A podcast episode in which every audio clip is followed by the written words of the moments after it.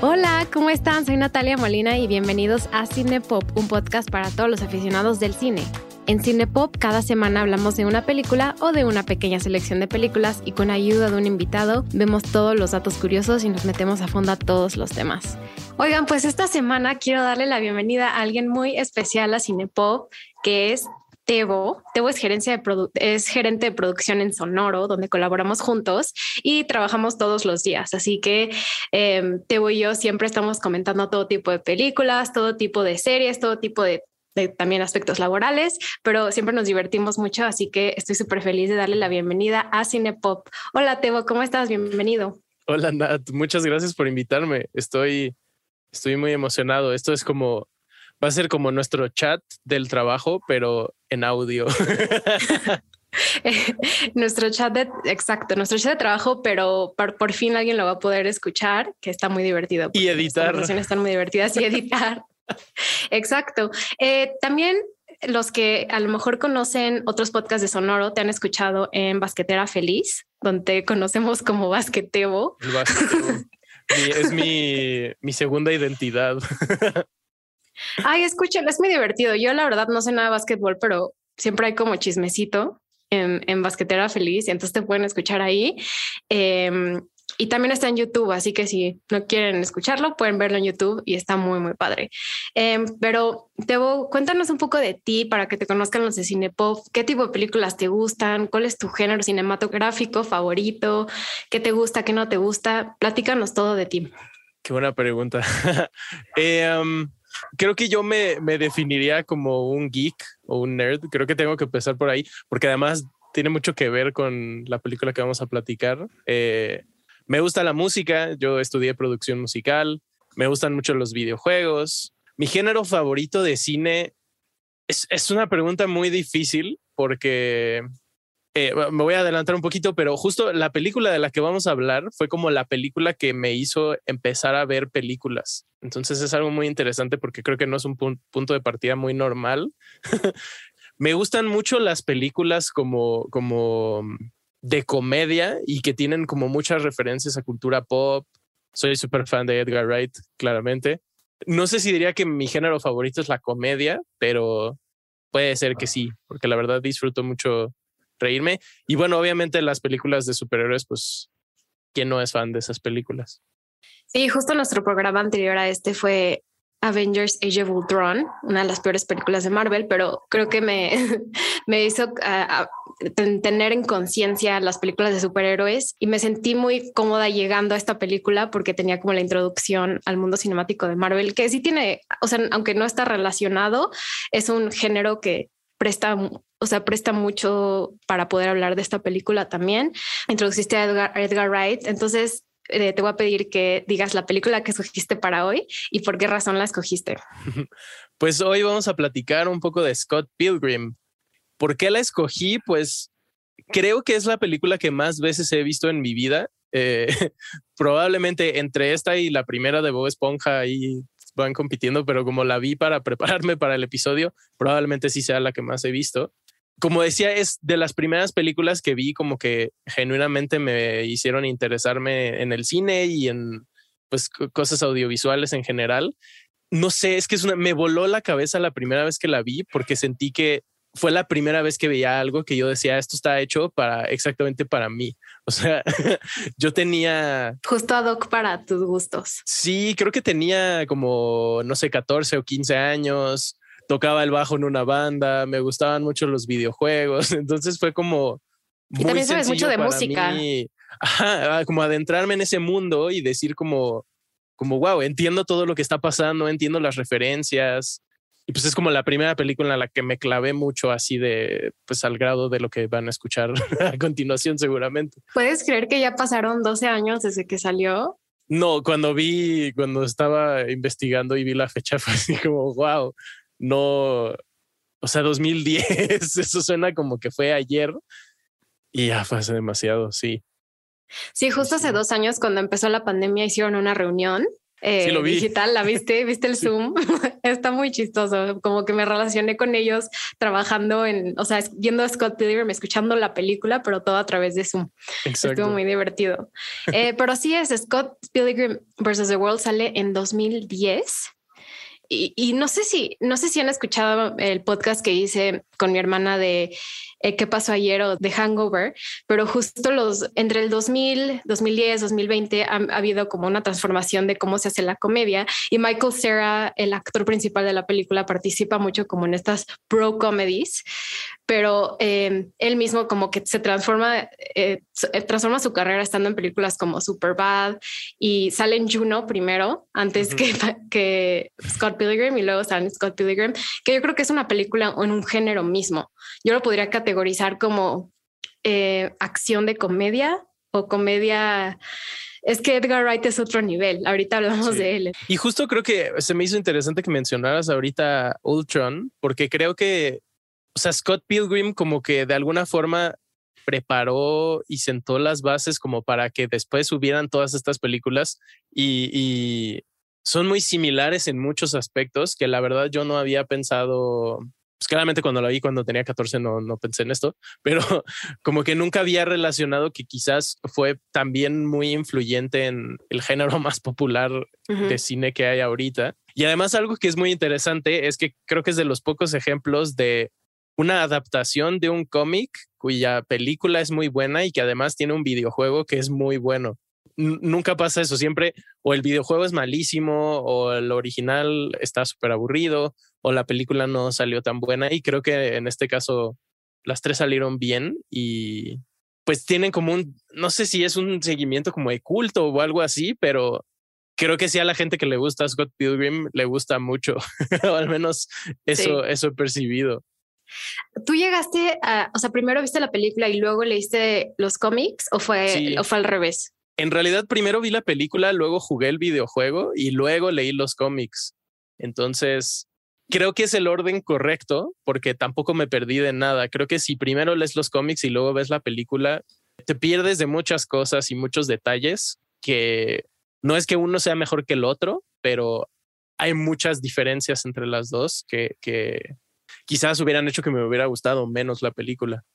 Sí, porque aparte, por lo que tengo entendido, la película tiene como aspectos de, de un par de las novelas gráficas, ¿no? No es, un, no es el primer volumen. Es que e, es muy extraño porque eh, conforme estaban haciendo la película, al mismo tiempo se estaban escribiendo y publicando los volúmenes finales, digamos, de la, de la serie de cómics. Entonces, en especial, los primeros minutos de la película son casi una calca del, primer libro de los cómics. O sea, inclusive la fotografía parece que recrearon la celda del cómic. Los diálogos son casi idénticos. Pero ya después empezaron a tomar muchas libertades y el último volumen de los cómics está en realidad basado en la película. Entonces, cosas que pasan en el último cómic pasan porque pasaron en la película. Es como, está rarísimo, es como una situación ahí medio de Game of Thrones, pero que justo no es igual, hay cosas diferentes. Que se volvió eh, como un fanfiction de su propia historia. Ah, ajá, es como si ambas cosas fueran fanfiction la una de la otra. Qué chistoso. Ahorita que hablaste del, o sea, de que empezó a hacerse como un culto de la película, o sea, tienes toda la razón. La película, o sea, igual como ya he mencionado que Iron Man fue una apuesta para en ese entonces eh, Marvel Studios, igual esta fue para Universal. O sea, Universal le mencionó, o sea, agarró la película, pero realmente le apostó muchísimo y la apostó y, la verdad al principio perdió mucho, o sea, tuvo un presupuesto como de 60, 70 millones de dólares y en el cine solo recaudó 50 millones de dólares. Así que no, fue una película que se tardó meses en encontrar a su, audiencia, o sea, no fue una, no fue una película súper taquillera, pero hoy en día te puedo decir que todo el mundo la conoce, hay referencias a ella, la música, los actores. Sí. Todos, es que los actores, o sea, de verdad, ninguno de los actores que sale no ha hecho nada muy famoso. O sea, todos son muy, muy, muy famosos. Está cañón. Sí, no, y como yo no sé quién hizo el casting para esta película, pero mis aplausos a esa persona porque muy fiel al cómic y además descubrió a, muchísimos actores que ahora vemos todo el tiempo. Eh, justo no la había visto desde que vi eh, Succession. Y fue como, ah, sí es cierto, Wallace es Kieran. Y, es exactamente, es un personaje súper similar, pero como PG-13 en vez de súper violento. Em, creo que ese es parte del, del, atractivo, digamos, si ves la película ahorita, eh, pensando un poco en si la película todavía es relevante hoy en día. Creo que justo los actores que salen lo hacen muy interesante ver en términos de, de o sea, Aubrey Plaza, que, estaba haciendo su personaje como que también tiene mucho que ver con lo que hizo después. Eh, Anna Kendrick, obviamente Michael Cera, que pues en realidad siento que siempre sale de lo mismo, pero... pero sabe muy bien eh, cómo hacer ese tipo de comedia. Es buenísimo. y entonces hace como muy fácil presentarle a esta persona, esta película a una persona que tal vez no nunca la ha visto. Y, pues sí, le, salió barata en ese sentido, creo yo. O sea, hacer este mismo que hasta ahorita te cuesta que tres, cuatro veces más. No, sí, muchísimo más, sobre todo. O sea, también me gustaría hablar del el personaje de Ramona Flowers, que está interpretado por Mary Elizabeth Winstead. Puede ser que es una actriz que digan, no la conozco, pero de verdad salen muchísimas cosas. Salió recientemente en la película de, de Harley Quinn, Birds of Prey. También salió en la, la, secuela de Cloverfield Lane, que está buena, que se llama en Cloverfield Lane. Entonces es una actriz que, aunque no es una actriz muy taquillera, se ha establecido en, en Sally también salió en Fargo, tanto en televisión como en teatro, pero no es así como la movie star por excelencia. También te, algo que algo que no me acordaba es que salía Brandon Ruth, el que salió de Superman en la película del 2006. ¿Qué onda con eso? De verdad, él no ha hecho nada es un viajezote de ver a personas y decir como, yo conozco a su cara, no sé en qué sale, pero yo lo he visto en mil cosas desde entonces. Eh, es, es como, como, no sé, yo no sé mucho, por ejemplo, cuando veo una película, no necesariamente sé cómo se llama la persona, pero sí es mucho de, ah, yo conozco esa cara, creo que él salió en esta otra cosa. Y esta película es eso para absolutamente todos los personajes que salen, sobre todo si ven Marvel, como que hay mucho crossover ahí. Y eso no es casualidad. Eh, Edgar Wright, el director de la película, él quería que hubiera un contraste entre nuestro personaje principal, Scott, y los personajes que son los ex, los exnovios de Ramona Flowers. Entonces, el casting, eh, de hecho, o sea, aunque tuvieran una director de, un director y directora de casting, también Edgar Wright tenía desde antes, es, o sea, la idea de quién quería castear y casi todo le salió bien. De hecho, Aubrey Plaza eh, fue su primera película y cuando estaba grabando, eh, consiguió, la, consiguió que la castearan para Parks and Recreation. Entonces, como que esta película también la lanzó a la fama y es como también una comedia muy, muy graciosa la de Aubrey Plaza que la pueden ver ahora en Parks and Recreation y en, siempre la pueden ver en comedias porque ella de hecho acepta estar en, en películas aunque no sea el papel principal como que siempre tiene cambios. Y creo que su, o sea, su personaje, digamos, es chiquito para a comparación de otros personajes, pero resalta muchísimo y creo que la edición y los efectos que le ponen encima le ayuda un montón. Entonces, creo que es de mis personajes favoritas, favoritos de la película, de hecho, porque además se hace este chiste de que ella se autocensura porque está en el trabajo y no puede decir groserías. Y luego mucho más adelante en la película vuelven a hacer ese chiste, pero con otra persona. Entonces es como de esos momentos que son icónicos y, y pues sí, le, le dan mucho, mucho valor que no sé si otra actriz hubiera podido hacer ese papel igual. Y además es igualita al, al dibujo del cómic, que pues le suma le suma mucho. Hablemos de Edgar Wright, eh, porque Edgar Wright ya mencionaste que te encanta como director y tiene un estilo muy particular en cómo, en cómo dirige, pero en cómo ha, ha influenciado muchos otros tipos de comedias. Eh, yo, lo, yo lo conocí por Shaun of the Dead, que es una película de zombies, que es la verdad una comedia también que se ha establecido como una de las comedias de zombies o películas las de zombies más famosas que hay.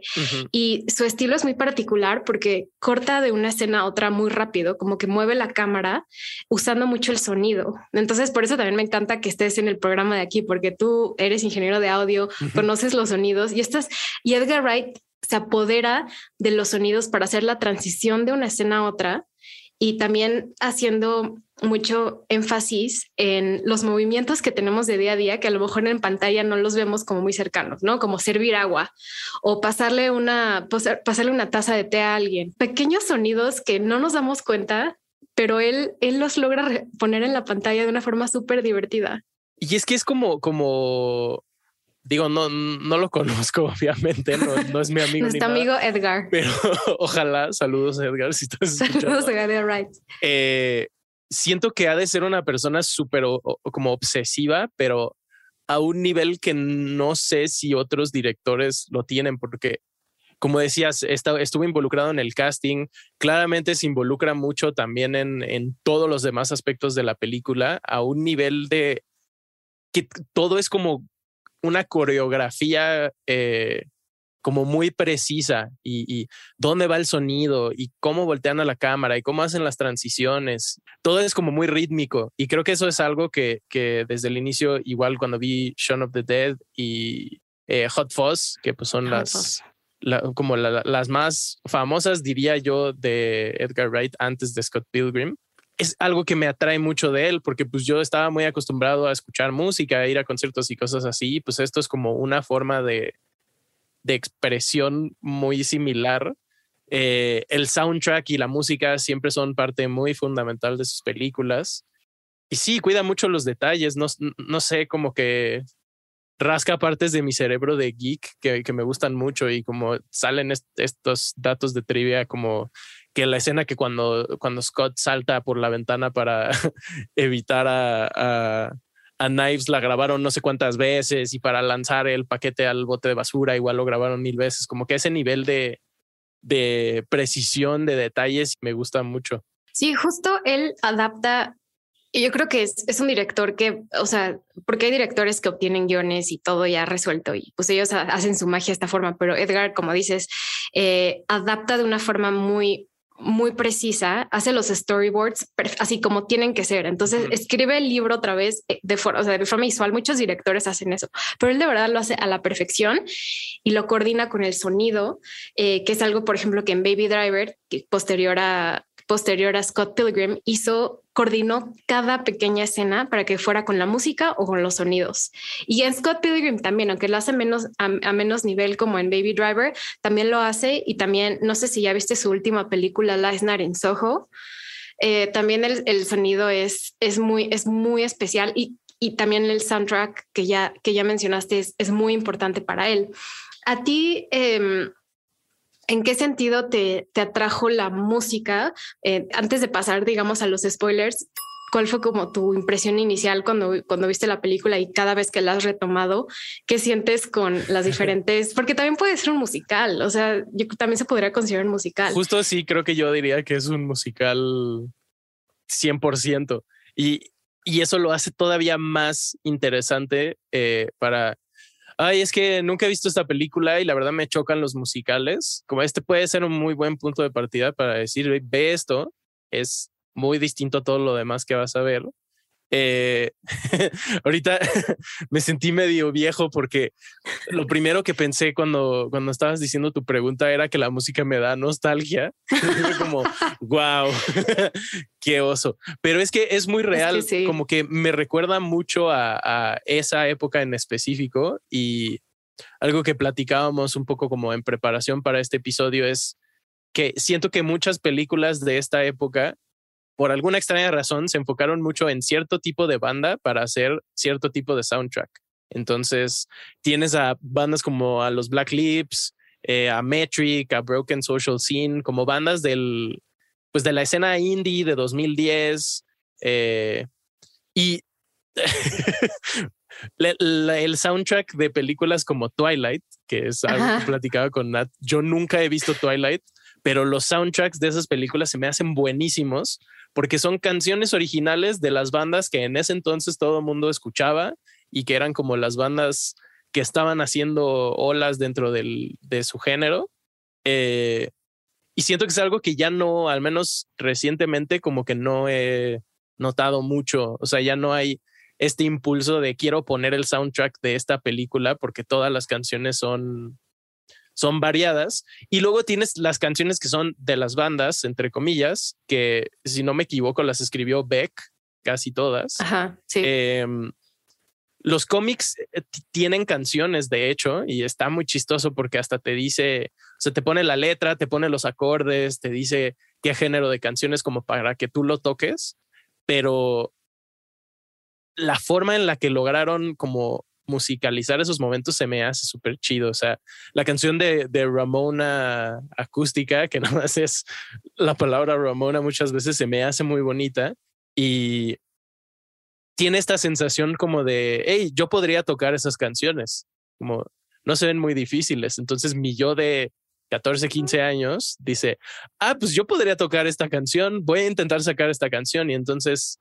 Eh, me fomenta eso y pues ahora ya nada más me siento como, como que ya me estoy volviendo señor y recuerdo con, con cariño esos momentos.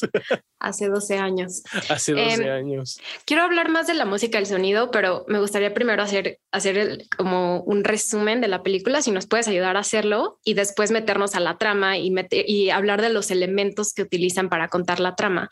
Entonces, si nos das como un pequeño resumen y después del resumen ya así como super spoilers, pero bueno, no puedes spoiler mucho una película de 2010.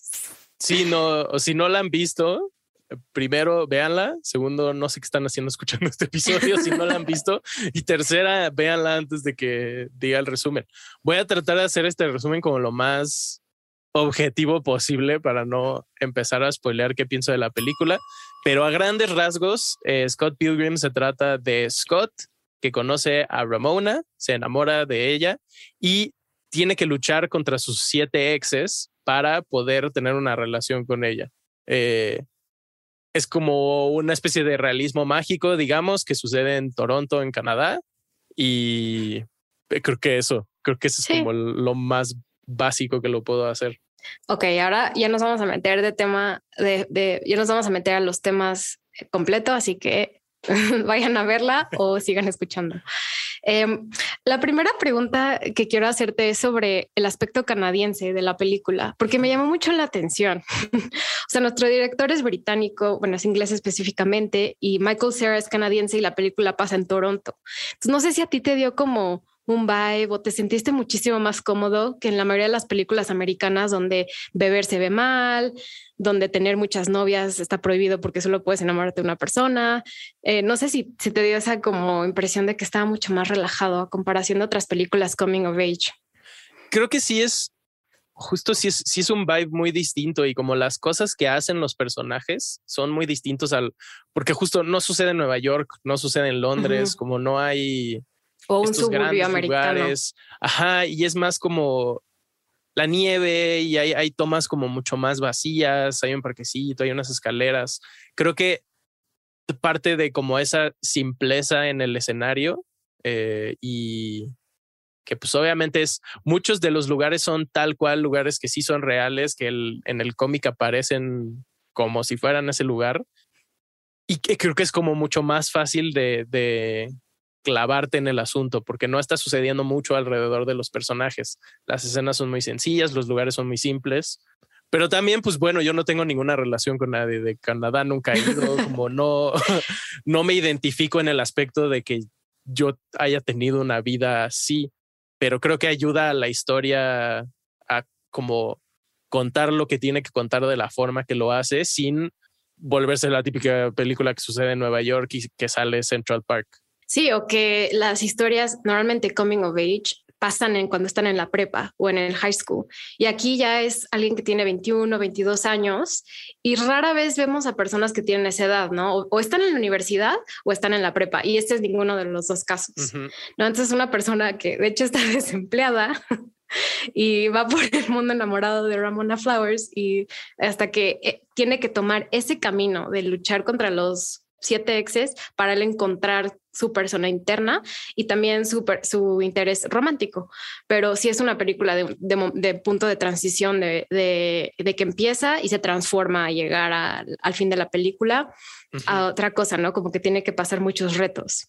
Y, eh, eh, está chistoso porque hace poco eh, Karina, saludos a Karina, puso un tweet que decía algo así como que debían de hacer más comedias románticas para personas de 20, 25, 30 años, porque todas suceden, como dices, todas suceden en la prepa y pues llega un punto en donde ya no te identificas con eso de estar en la escuela y ya más bien es todo un mundo que casi no se retrata y que además siento que en esta película se burlan mucho de eso con el personaje de Knives. O sea, todo el tiempo le están diciendo a Scott como, ah, la que tiene 17, ah, la que va en la escuela, ah, vas a ir por ella a la escuela y van a recogerla a la escuela en una cena Scott con Wallace y nada más la esperan afuera de la escuela. O sea, como que justo se separa mucho de eso y es una gran diferencia con el cómic porque el cómic se, enfoca mucho en las historias previas de los personajes. Entonces, te presentan cómo fue la relación entre Scott y Kim eh, durante la, prepa, justamente, qué otras personas estaban involucradas, cómo se conocieron. Y no, no sé necesariamente si es bueno o malo, pero siento que quizás como tenemos menos conocimiento de quiénes son los personajes en la película, eh, quizás es un poco más difícil como empatizar con ellos y al final, que es, creo que es como mi tesis central de la película, al final Scott no cambia en absolutamente nada, mientras que en el cómic es un viaje de casi un año entero, eh, en donde lo conoces desde que tenía, no sé, 17 años y lo terminas conociendo a los 24 o algo así y sí hay un crecimiento. Entonces sí, sí ves esa diferencia como muy marcada entre las dos historias. O sea, a lo mejor si hubiera habido Scott Pilgrim 1, 2 y 3 y 4, si hubiera, si hubiera eh, digamos, se hubiera hecho la historia muchísimo más eh, precisa de cada personaje, hubiéramos visto más de Knives y, y, por ejemplo, de Brie Larson. No hablamos de Brie Larson. Sale Brie Larson. Ganadora del Oscar, Brie Larson. Qué chistoso. Pero sí, perdón, eso es un side note. Em, ahora quiero hablar más de la historia, porque ah, cuando lo estabas describiendo hablaste de realismo mágico y me gustó mucho esa descripción, porque si es una historia que te lleva a un mundo fantasioso o, o algo que no, eh, como el realismo mágico, el, el, lector o en este caso el cineasta asume que tú te vas a sumergir en ese mundo, o sea, no, no hay explicación. No te explican el típico historia de Marvel DC, se mueren sus papás, o sea, como que aquí es como, aquí está pasando eso, tiene que luchar contra los siete exes y ninguno de los personajes lo cuestiona, nada más sucede. Yo hasta, hasta, hasta, me acuerdo cuando la vi la primera vez, dije, pero van a explicar que está como en un alterno o que está entrando un videojuego, pero no, o sea, nada más sucede. Sí, y justo es, es, creo que parte de la comedia que ninguno de los personajes hace alusión a nada de lo que está pasando. O sea, se les hace completamente normal que Scott se saque una espada de, del pecho o que mate a siete personas que una termina, o sea, uno de los exes es el novio actual de la exnovia de Scott y Scott lo mata y como que no pasa nada. Eh, creo que el momento por el cual yo digo que es como una especie de realismo mágico es obviamente la escena en la que encuentran una puerta mientras está nevando y la abren y pasan a través de la puerta, que justo lo que dices, no lo explican y en los cómics lo sobreexplican. O sea, hay toda una cosa súper extraña que, que es lo que permite que Ramona viaje a través de Scott para llegar a lugares más rápido. Eh, pero la película dice, no, pues todos los personajes saben que esto es real y en realidad creo que ni siquiera es algo tan relevante para el, para el espectador. O sea, no, no hace falta, solo es como, ah, qué raro, soñó con ella y apareció. Pero sí es, da como esta vibra de que te sientes como en casa, pero además pasan cosas raras y nunca sabes cuándo va a pasar algo muy raro. Y eso creo que es es interesante y no lo he visto en muchas cosas recién, al menos en películas. Sí, porque, bueno, otra vez comparando con el MCU, perdón, pero, o sea... Eh, Eso va a pasar mucho este episodio. Iron Man eh, empieza con un humano, o sea, empieza de la misma forma, ¿no? Pero nos van metiendo poco a poco la idea de que existe no, no, magia, sino existen vida extraterrestre, existen otro tipo de especies, existen todas las gemas del infinito. Entonces te lo van metiendo como en cada película, pero aquí es directo. Y eso, eso me gusta mucho porque me hizo entrar a Scott Pilgrim y entender una forma divertida de, ver las películas. O sea, no, no me hizo como explicación de nada. Y la primera, me, encanta la primera, mm, la primera, cuando está tocando Sex Bomb, que no hemos dicho el nombre de la banda, y llega el primer, el primer exnovio, que ahí es donde poco a poco te van introduciendo música de videojuegos, eh, te van introduciendo como los diferentes factores que tú ves cuando juegas videojuegos, como la pila y cosas así, y mm, introduciendo a todas las peleas con los sexes. ¿Cuál es tu favorita o cuáles son las que más te uh. gustan? Puedes decir dos, dos son muchas, pero quizás dos o tres que puedas rescatar de Híjole, yo creo que mi favorita es la de la de la hora Capitán América. Eh, porque el chiste de los de los dobles me parece Capitana muy Marvel, a Capitán No, Capitán América, Capitán América, Chris Evans. Eh, o sea, el hecho de que salgan sus dobles y que todos sus dobles sí se parezcan muchísimo a él, me hace reír muchísimo. Y además es la que es más distinta a los cómics. Ese personaje en realidad en los cómics es un, es un, o sea, te da mucha lástima porque solo tiene una conversación con Scott y le dice que Ramona le puso el cuerno y que le rompió el corazón y es como él está fumando un cigarrillo en el parque, o sea, es como una vibra completamente distinta, pero me gusta mucho la escena de la película porque además, sabiendo ahora lo que es la carrera de, de Chris Evans, es como muy chistoso que haya sido este personaje que ahora literalmente es. o sea, todo el mundo quiere ser Chris Evans, todo el mundo quiere ir a verlo creo que en el aspecto de personaje, esa sería mi favorita. Y de comedia, pues obviamente la del el vegano es. La del vegano es buenísima. Es buenísima. Eh, y es de esos momentos que decías que como que para nada te lo esperas. O sea, un segundo Scott le va a tirar un puñetazo y al siguiente lo detiene con una especie de magia muy extraña que luego descubres que es porque es vegano. O sea, es de esos momentos súper raros. Y creo que voy a intentar que esta sea la última vez que menciona al MCU, pero creo que algo que hace muy bien esta película, que no hace bien la de Eternals, es que esta película tiene un chorro de personajes. O sea, tiene siete exes, pero tiene a Scott y a Ramona, tiene a todos los amigos de Scott, tiene a la ex de Scott, tiene a las parejas de Wallace y todos, aunque salen poquito, los conoces muy bien, entiendes muy bien quiénes son, con algunos empatizas, con otros no tanto. Eh, y Eternals, pues no, no hace eso. Y creo que es crédito no solo al cómic original, sino a la adaptación que hicieron y cómo utilizan los visuales para como darte este backstory del personaje sin realmente decirte nada. Y, también ahora que mencionaste Eternals, ahora sí les prometo que es la última vez que mencionamos esto, pero Ultron también es lo mismo. Son muchísimos personajes y saltan uno a otro y ves a Wanda y luego ves a Tony Stark y ves a Thor. Entonces aquí como pasas una escena, o sea, pasa, digamos, cinco minutos con Chris Evans y 15 minutos con el siguiente ex, 15 minutos los conoces y ya se van, ¿no? Siguiente. Entonces, esos son como mini películas dentro de la historia. Y entonces eso hace que sea una historia muy enriquecedora porque cada personaje tiene su momento y se va. Entonces no te hacen mención a él otra vez. O sea, como que Ramón habla de él y habla de él rápido, lo introduce y, va a la pelea y siguiente. Excepto los gemelos. A los, gemelos, no. Tienen como un minuto de tiempo, ni siquiera hablan y ya como que solo están ahí para sí cumplir los 700. Sí. Creo que mi parte menos favorita de la película es el final.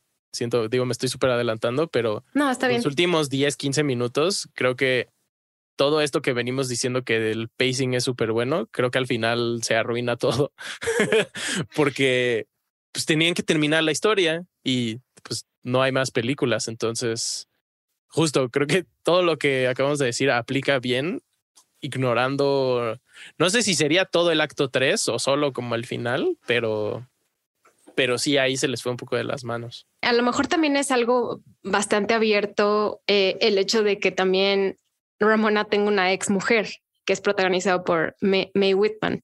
Eh, no me lo esperaba cuando vi la película la primera vez, me acuerdo en 2010, ahorita ya justamente me acordaba, pero pero es algo divertido, también inesperado y, y no sé qué tú piensas de, de, la ex mujer que de repente aparece y, Scott es como, sí, es tu ex, ok, ya. Me gusta mucho el hecho de que es un chiste recurrente que no funciona en español, pero que en inglés eh, eh, siempre va a decir Scott evil ex boyfriends y lo corrigen ah, y dicen exes. Y entonces desde el inicio te están como telegrafeando que va a suceder algo que no estás eh, esperando.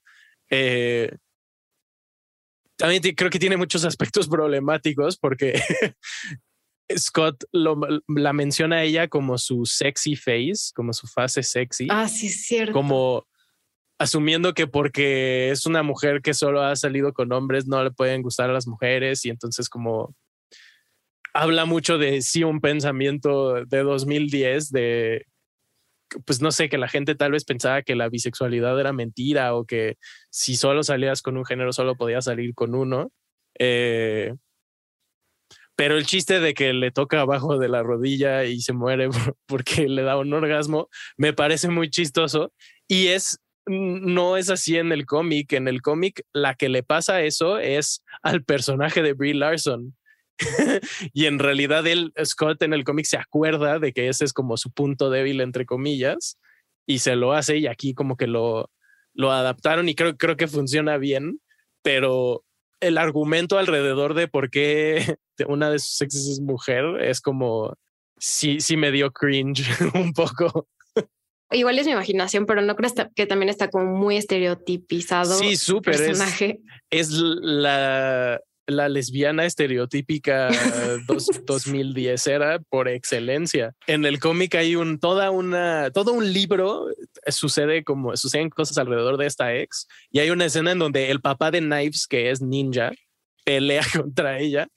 Eh, y no se enfocan tanto como en esos aspectos de caracterizarla como, como una eh, como lesbiana de estrella dorada o algo así, como que solo esa, pues ahí está, es la ex, pero sí se, se pasaron, o sea, creo que definitivamente es otro aspecto que si haría, si hicieran la película ahorita, no sería así. No, no sería así.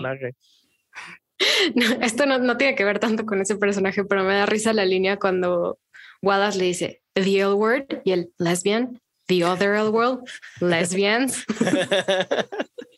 es que es muy, las líneas son súper tontas, pero Edgar Wright las hace funcionar. Igual cuando come pan, cuando come, está comiendo eh, garlic bread, Scott, y entonces that makes you fat. Es como, es súper estúpido, pero es muy chistoso. Y hay muchísimos memes que se siguen usando que son justo ese tipo de chistes hay muchísimos GIFs de escenas de Scott Pilgrim.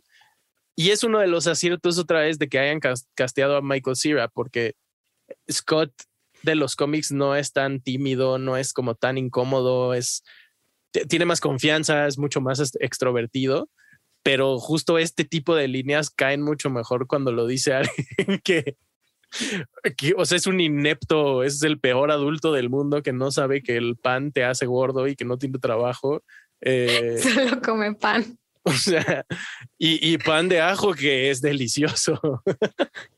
De verdad no encuentro cosas que estén mal, más que el hecho de que las peleas quizás son un poco largas. O sea, sí le, le quitaría bastante, o sea, porque ya te la sabes. O sea, empieza una, siguiente, siguiente, siguiente. O sea, entendemos que son los siete, los siete X de las siete X que le da su teléfono a Ramona, pero es así, ah, se vuelve un poquito tedioso, pero aún así son muy divertidas y son muy dinámicas. Em, entonces, eso la verdad es de lo, es lo de menos. Creo que quizás en aspectos técnicos estoy de acuerdo. Como creo que es una película muy refinada y por lo mismo nadie más ha intentado hacer algo similar nunca, ni siquiera con una película de superhéroes, nada. Como que ese estilo no, no se puede replicar. Ahora, lo que creo que sí es complicado es quizás como los temas que trata la película y las acciones de ciertas personas y como todo eso, que como buena película que tiene ya más de 10 años, pues también es interesante verlo desde el aspecto de qué de lo que está contando, qué de lo que quiere decir o qué de lo que hacen sigue sigue funcionando ahorita o, cómo lo veo yo que ya la he visto cinco veces. Eh, como ciertas decisiones ahora me parecen pues ridículas, no sé, por decir un, ejemplo sencillo, hay muchísimos chistes sobre que Wallace es gay y solo son chistes de que es gay porque es gay, o sea, no no hay más trasfondo, como que solo es el chiste de eso y ya. No sé qué, qué piensas tú de estos como aspectos de la temática y demás. Sí, bueno, justo ese, ese aspecto, estoy de acuerdo contigo que no han envejecido de la mejor forma.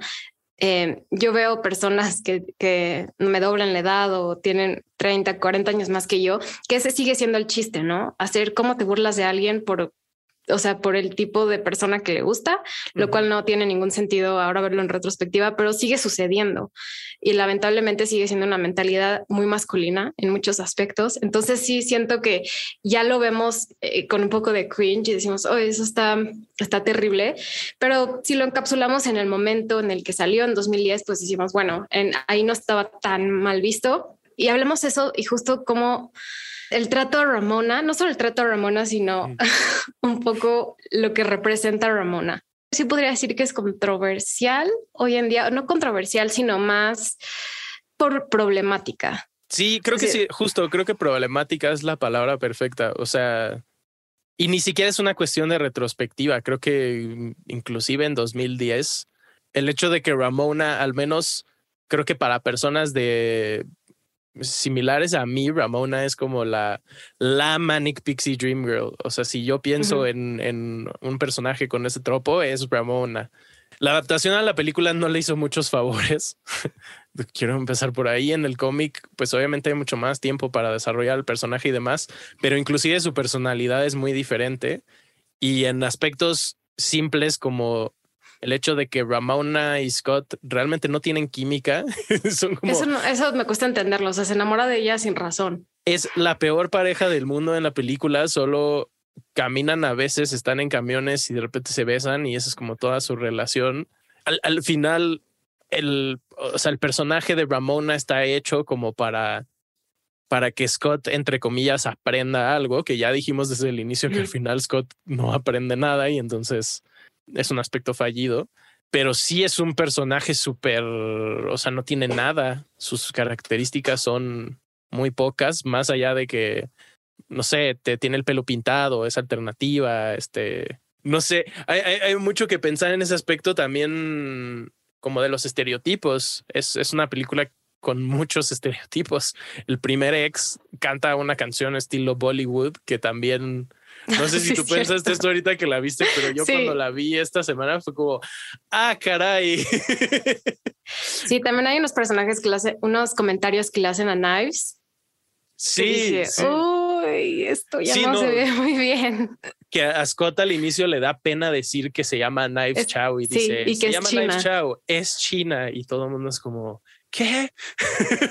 que también eh, me imagino responde un poco a como cultura canadiense y como a cosas que quizás yo no entiendo, pero el hecho de crear un personaje también que su de que una de sus características principales es que es China, eh, está, está complicado. Sí, tienes razón ahora de los estereotipos que crea. O sea, no, no los había pensado, pero no, no me, no me llamaron tanto la atención como le hicieron otras películas del 2008 o 2009 o 2010. Eh, entonces no le di como tanta importancia, pero sí, no sería una película así hoy en día. O sea, más de los personajes principales tendrían, ah, o sea, el cast sería como mucho más diverso. Y eso que aún así es diverso, o sea, nuestro personaje principal, eh, Kieran Culkin, eh, es gay y que a veces también cae un poquito en estereotipos, no, no como muy marcados, pero sí, sí un poco. Pero bueno, es algo que queramos o no, también Edgar Wright, junto con Simon Pegg, que es como su colaborador para Hot Fuzz y para Shaun of the Dead, también, también han hecho mucho, ¿no? O sea, también es una comedia muy masculina, queramos o no. Sí, no, y el, lo estás basando en, una, en un cómic que de por sí es muy criticado por todos estos aspectos eh, y muchos otros que ni siquiera suceden en la película. O sea, Scott en la película hace cosas, o sea, le pone el cuerno a, a su novia, anda con una menor de edad, eh, no les dice, hace un montón de cosas y en el cómic hace diez veces más cosas más horribles. O sea, está, está como bastante reducido en ese aspecto, pero creo que por eso cuando la gente lo ve como con otra vez con perspectiva de 2022, sí hay muchos aspectos que criticar, muchas cosas que, que decir, híjole, quizás esto no, no está bien, pero pues al final supongo que tú lo sabes mejor que nadie, como las películas de cierta manera son como una especie de cápsula del tiempo y, y se aprende mucho como de cómo se pensaba en ese, en ese momento.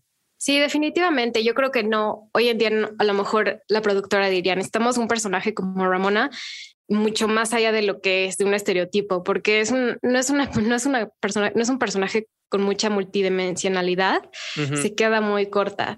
Eh, pero aún así la gente la ama. Por ejemplo, mi propia hermana se pinta del pelo cada dos semanas, de azul, de verde, y siempre es como, amo a Ramona Flowers, es mi inspiración. Y yo como, ¿inspiración de qué? o sea, ¿quieres que tu novio pelee tus siete exes o qué? Entonces me da mucha risa.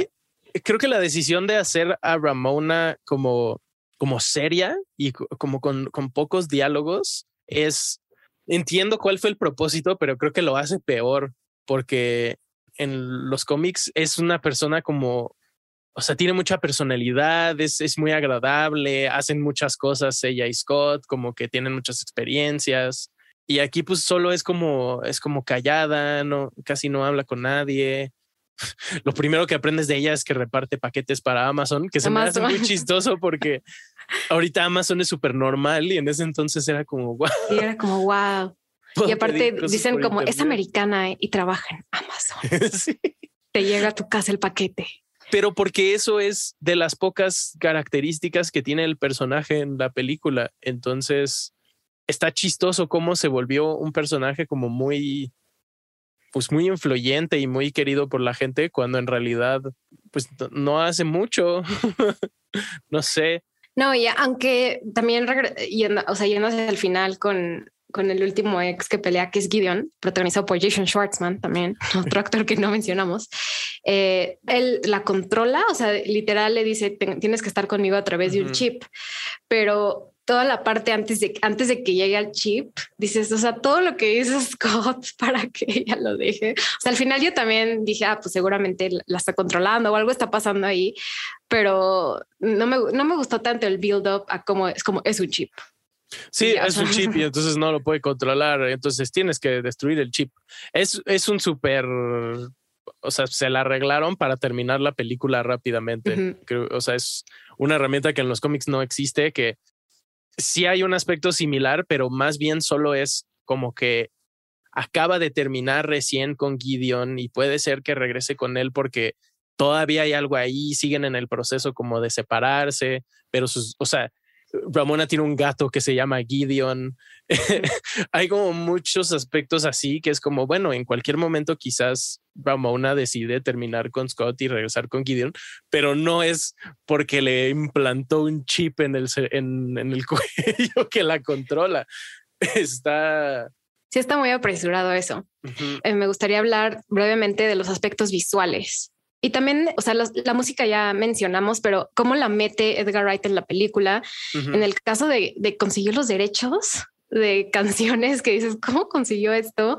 Eh, y, los, y las referencias a, todos los videojuegos que tiene. O sea, tú sabrás muchísimo mejor que yo, pero a mí me impresionó ir viendo los pequeños easter eggs que tiene la película y cómo los van implementando dentro de la trama. O sea, desde el, el uso de la, onomatopeya, o sea, del sonido para expresarlo de forma visual, está increíble. Y en pocas películas lo hacen de esa forma, de poder, o sea, de poder visualizar el cómic, tanto de forma sonido y visual, en la pantalla.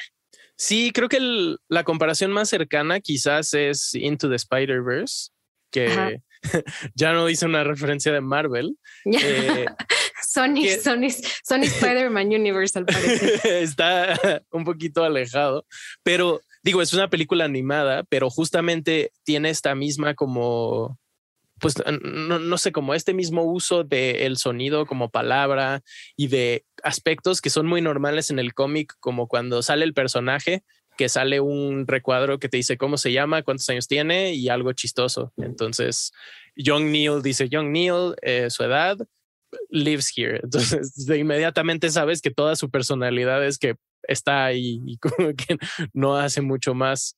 Pero justo de las primeras cosas que me enamoraron fue todas esas referencias. O sea, la primera escena que muestran el cielo y hay un paneo hacia abajo y se escucha una canción de, bueno, un efecto de sonido más bien de un videojuego y luego muy sutiles, de repente como que en el fondo se escucha música de Zelda o hablan de Pac-Man o cuando va al baño Scott se ve cómo se vacía su barra de, de, de, pipí. Hay como algo de Street Fighter, pues, como Street Fighter, o es mi imaginación. Sí, hay muchas referencias como a Street Fighter, a Mortal Kombat, a, juegos de pelea en general, sobre todo en el primer, en el primer ex, cuando Wallace grita grita fight y que le ponen así como un eco enorme y que le pega y dice KO. Todas esas son, son como, no sé si son como, como estereotipos, pero son cosas del, de ese género de peleas que hacen que transicionarlo a un videojuego también sea súper sencillo porque las referencias están ahí, solo es tal cual hacer lo que está diciendo el juego. ¿Qué otra cosa? No sé, que, que tiene una vida extra, que las monedas, espada, las monedas cuando mata a alguien, las vidas. Este, y, y, es justo un cruce entre como medios, en este caso películas y videojuegos, que yo no había visto mucho y que para mí fueron muy sencillo, porque yo ya conocía el lenguaje de los videojuegos, el de las películas casi no. Y inmediatamente entendí todo.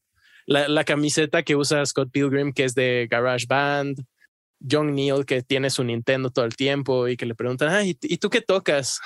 Pero en inglés es, what do you play? Y él dice, ay, pues Tetris, Zelda. es una pregunta complicada. Este, no sé, por eso digo que sentía yo que de verdad esa película estaba hecha para mí. Y si les gustan los videojuegos y no han visto esta película, véanla ya en este momento porque les va a encantar. Y si no saben mucho de videojuegos, esta película también te enseña mucho de la cultura de videojuegos, de cuáles son las referencias, de cómo son las imágenes. Me, me gusta mucho ese aspecto como de fusión de, de, medios. ajá, yo creo que no se había hecho antes. O sea, por ejemplo, Ready Player One, que también puede gustarte, puede gustarle a las personas. A mí no me gusta personalmente, pero es, es, es, yo creo que fue muy importante establecer la trama de películas de videojuegos dentro de una adaptación de también de novela gráfica, pero usando elementos de videojuegos. O sea, no es una adaptación como Halo, ¿no? Que ahorita acaba de salir la serie, sino utiliza. sí. Vean el episodio uno nada más. Sí, entonces es, es, es, algo muy innovador y muy divertido que ya mencionamos y la música es padrísima también. Escuchen el soundtrack. la, la, canción de, de Brie Larson de Metric es brutal. Que acaban, la, la, sacaron hace poco apenas. Durante toda la vida de la película solamente existía la versión de Metric, que son quienes escribieron esa canción. Y cuando lanzaron otra vez el videojuego, esa es una historia para otro podcast. Eh, cuando volvieron a lanzar el videojuego, todos los fans dijeron como ya saquen la versión completa de Brie Larson y ahora ya existe, ya la pueden escuchar y es mejor que la original. O sea, sí, la verdad sí es mejor. Increíble, increíble. Sí, me encanta. se me olvidó olvidado que salía Brie Larson hasta que la vi. Dije, Brie, ganadora del Oscar, Brie Larson aquí. Eh, el vestuario está padrísimo porque contrastan súper bien siempre con el cabello de Ramona, las, los colores de camiseta que tiene, las referencias a los sexes, o sea, si vemos siempre referencias con números, pero los colores son padrísimos, o sea, eh, igual siempre menciono los vestuarios de María Antonieta y de películas de época, sí son espectaculares, pero esto también está súper bien pensado y contrasta increíble con el invierno que vemos que está en Toronto y, siempre son colores primarios, ¿no? Entonces, la escena al final, por ejemplo, que Ramona tiene el cabello verde, Scott, tiene una camisa verde. Y luego hay momentos donde Ramona tiene el pelo naranja, pero Scott tiene una camisa azul con rojo y un gorrito, ¿no? Entonces siempre son como colores primarios contrastando y eso eh, como que nadie, nadie lo considera, pero a mí se hace que está súper bien hecho para el tipo de película que es. Sí, es, es justo parte como de, de esta atención al detalle de, de Edgar y le funciona mucho también para hacer referencias. Todas las camisetas que usa Scott son referencia a algo. Eh, mi favorita creo que es la que dice Zero. Zero. Porque es referencia a, a, una canción de Smashing Pumpkins, que Edgar Wright es súper fan de Smashing Pumpkins, y además es referencia a que no es, no es X, es el número cero. Cero. Y todos los demás tienen, el vegano tiene un, un número, un número dos, creo. Eh, todos tienen como algo que te dice qué número de X es. Y justo ayuda al, al, al storytelling, te ayuda como a desarrollar los personajes en el caso de Scott específicamente, mucha de la ropa que usa es tal cual del cómic, que es algo que me impresiona mucho. O sea, no solo son playeras sí de bandas reales, sino como playera de rock band igualita al cómic y la consiguen igualita eh, para la película. Y poder jugar con el color del pelo de Ramona, que es otra de sus pequeñas características, digamos, ayuda mucho como a, que, a, que resalte, creo, sobre todo en, en, la escena de la fiesta, cuando están platicando en el muro, que igual esa es una imagen muy, muy popular. Ah, Ramona resalta tanto porque su color de pelo contrasta muchísimo con el color del fondo y con lo que trae eh, Scott. Estoy de acuerdo contigo, creo que eh, yo tampoco me fijo tanto en, en, el vestuario de las películas, como que lo damos muy por sentado, pero es parte muy importante de la narrativa siempre. Sí, aquí está muy, muy bien realizada. Son prendas muy básicas, pero eh, refleja súper bien cada personaje y, la edad que tienen también, ¿no? Porque luego visten a, luego visten a los que salen en prepa como si fueran adultos y dices, a ver, ¿quién hizo este vestuario? Se ve que es alguien que hace 20 años no estaba en la prepa. Pero sí, oye, te voy para finalizar el programa. Me gustaría que dijeras cuál es tu momento favorito o tu escena favorita de la película y, qué te ha dejado esta película, aparte de que es tus películas favoritas, qué, qué te ha dejado y, y, por qué te gusta regresar a ella tantas veces. Creo que mi parte favorita de la película es el inicio, como las primeras, o sea, la secuencia inicial hasta que salen los, el nombre de la película. No solo porque probablemente me la sé de memoria, no solo porque es idéntica al, al cómic, sino porque es, es, o sea, es perfecta. Te presenta todo lo que acabamos de hablar en, en el, el, episodio en dos, tres minutos. Conoces a todos los personajes, entiendes como de qué va la vibra de la película. Eh, cuando sale el título de Scott Pilgrim y están tocando en el fondo, pues te, te emociona para lo que viene. Eh, entonces creo que... Sí, es un build-up perfecto. Sí. Es un foreshadowing a lo que viene creo que, entonces creo que diría que es esa. Y a tu segunda pregunta, que es una pregunta muy densa, creo que en este momento de mi vida lo que me da la película es que sigo aprendiendo cosas de ella, porque si yo me reflejé de, en ciertos aspectos con, con algunos personajes en el pasado, ahora puedo volver a hacerlo y ver si todavía me reflejo así, si sigo pensando lo mismo, qué cosas me dan risa, qué referencias ahora nuevas entiendo, y lo que platicábamos de la nostalgia, que creo que es un factor muy grande, sobre todo en el mundo de los videojuegos, como apelar a, la nostalgia es algo que, a la gente le encanta y que ayuda muchísimo. Lo que yo, yo diría como para tratar de convencer a una persona que la vea es justamente lo que decíamos. Quizás hay aspectos que no, que hoy en día se ven raros y que nos dan cringe y que no nos dan risa, pero hay muchos otros que siguen siendo muy vigentes y cualquiera de las dos opciones, sea cual sea, de todos modos se puede aprender mucho de esta película y, y como decíamos en el aspecto técnico, creo que es de las películas más, más cool que he visto y entonces nerdear sobre cómo hacen una transición cuando uno de los personajes voltea y transicionan y es otro, eh, es, es, muy, es muy padre. Sí, no, es la eh, tuya? Estoy de acuerdo contigo. A mí me encanta o sea, no sé mucho de videojuegos, pero me encanta que esta película creó un propio género, creó una película de videojuegos eh, que hace alusión a los videojuegos sin ser una adaptación directa del videojuego. O sea, sí tiene muchos aspectos y etcétera, pero no, no es una adaptación del videojuego, es una, una adaptación del cómic. Entonces me encanta cómo emplea los elementos y me encanta lo visual. Se me hace muy divertido, se me hace muy innovador. Y yo creo que ahorita ya en la era de TikTok en la que vivimos, si hacemos swipe cada dos segundos, pero en ese momento la película te hizo eso. O sea, nos, nos trajo la cultura como la consumimos de un momento a otro muy rápido. Yo creo que por eso Edgar Wright se va a convertir, pues, y yo creo que ya es de los directores más famosos eh, justo él iba a dirigir Ant-Man, pero solo hizo el guion. Entonces, eso me da un coraje porque Ant-Man es mi película favorita de Marvel. Y entonces la idea de que tal vez uno de mis directores favoritos hubiera dirigido la película de mi personaje favorito, o sea, me, me muero. puede pasar que dirija algo de Espero que, que suceda. Sí, y, y, pues la verdad me divierte mucho, me encanta verla, la puedes poner en cualquier momento y te divierte, es un feel good movie. También me gusta mucho porque a mi hermana siempre le encantó y entonces siempre la menciona y siempre habla de Ramona y siempre habla de todos los personajes y le encanta. Pues eso también me gusta, ¿no? Que a ella siempre le ha encantado la idea de la película y de lo que, y de lo que ha establecido de películas de de, videojuegos, de cómics, de acción, de comedia. Entonces, a mí por eso me gusta. Se me hace una película que tiene pocas fallas si la encapsulamos en el momento en el que salió y, y, es muy divertida. O sea, no, a veces necesitas algo divertido, algo que te haga reír, que te haga sentir bien. Y esta es una de las películas que puedes ver. Totalmente. Sí. Ah, Teo, pues muchas gracias por venir a Cinepop. Eh, ¿Dónde te pueden seguir nuestros, nuestros escuchas de Cinepop?